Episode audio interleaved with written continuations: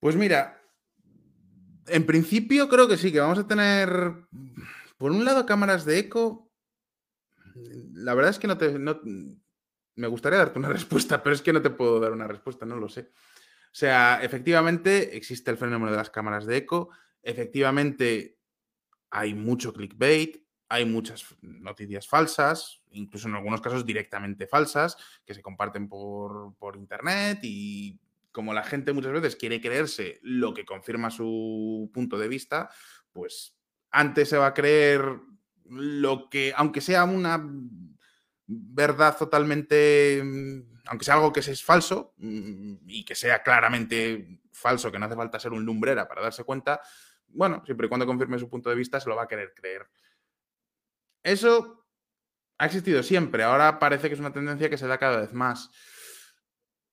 Creo que aquí juegan mucho los incentivos de las distintas redes sociales y de las distintas plataformas. Mira, te voy a poner un ejemplo. Yo soy youtuber, trabajo como youtuber, pero también tengo una presencia más o menos activa en otras redes sociales, principalmente Twitter. Bueno, yo creo que YouTube no es una red social, realmente es una plataforma de contenido, pero bueno, para el caso patatas. Yo trabajo, hago muchas cosas en Twitter no muchas, tengo 40.000, 43.000 seguidores, creo, por, Twitter. No, son muy pocos comparados con YouTube, pero bueno, vale.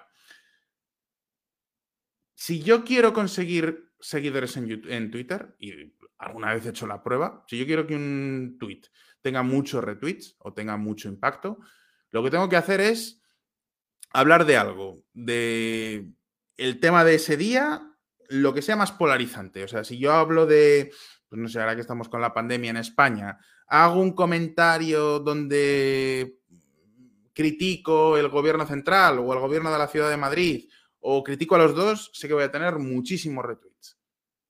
Aunque no diga nada, aunque no diga nada importante, nada interesante, no esté aportando nada, sé que los voy a tener. Si yo me pongo a trabajar en un tweet, en un hilo de Twitter, que a veces los escribo y, oye, pues intento hacer una reflexión un poquito más que a mí por lo menos me parece más interesante, más sobre un matiz, o intento contar una historia con datos, con información de buena calidad, normalmente tiene muy poca repercusión. En YouTube es todo lo contrario. YouTube es todo lo contrario.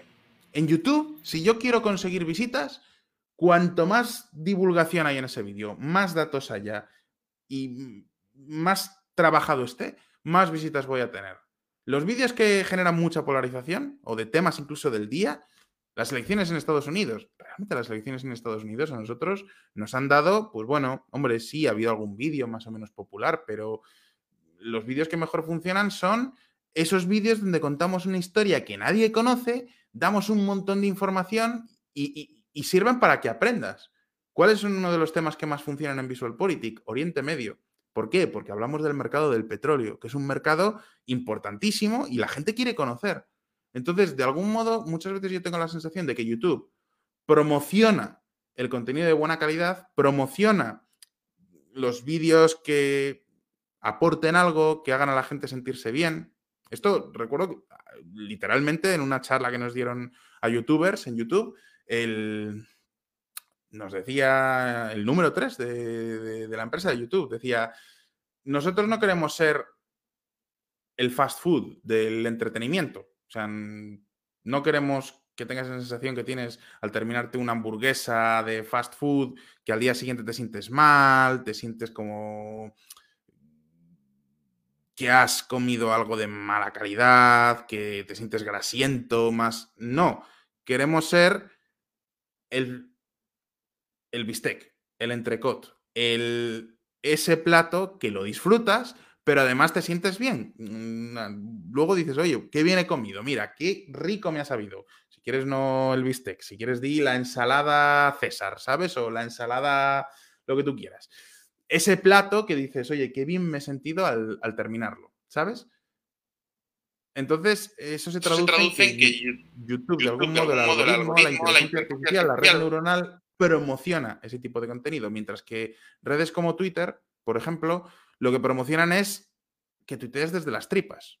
Tú, fíjate una cosa curiosa, en Twitter todo está pensado para el móvil, para que lo uses desde el móvil, igual que Instagram. Entonces, claro, tú cuando estás con el móvil no piensas. No dices, espera, voy a sentarme, voy a abrir el Word, voy a ver qué escribo. No, estás ahí con el móvil, pa, pa, pa, venga, lo primero que te sale.